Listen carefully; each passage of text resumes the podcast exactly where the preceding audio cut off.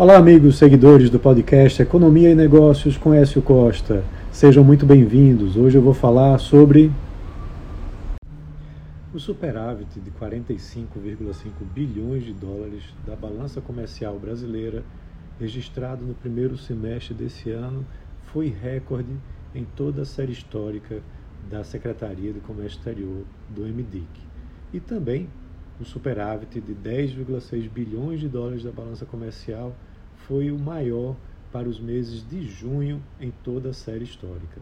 Esse é um dado importante, né, porque mostra a dinâmica do comércio exterior brasileiro, principalmente das commodities e das commodities agrícolas.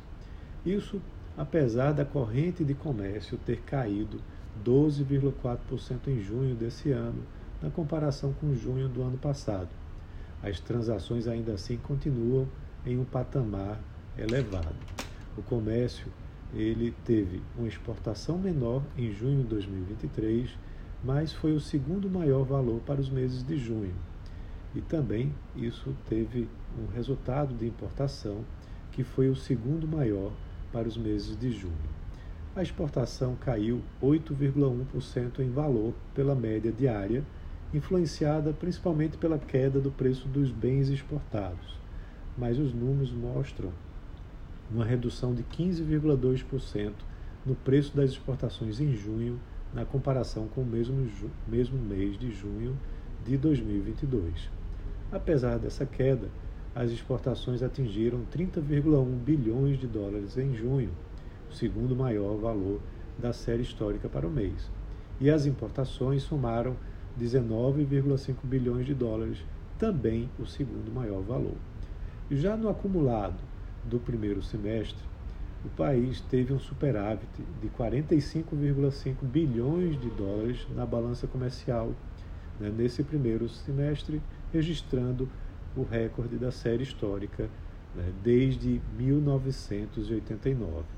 O valor exportado de 166,2 bilhões de dólares foi recorde para um primeiro semestre em toda a série histórica o volume tem apresentado né, os maiores valores da série, enquanto que os preços vêm caindo. As exportações cresceram 8,7% em volume no acumulado desse ano, em comparação com o mesmo período de 2022.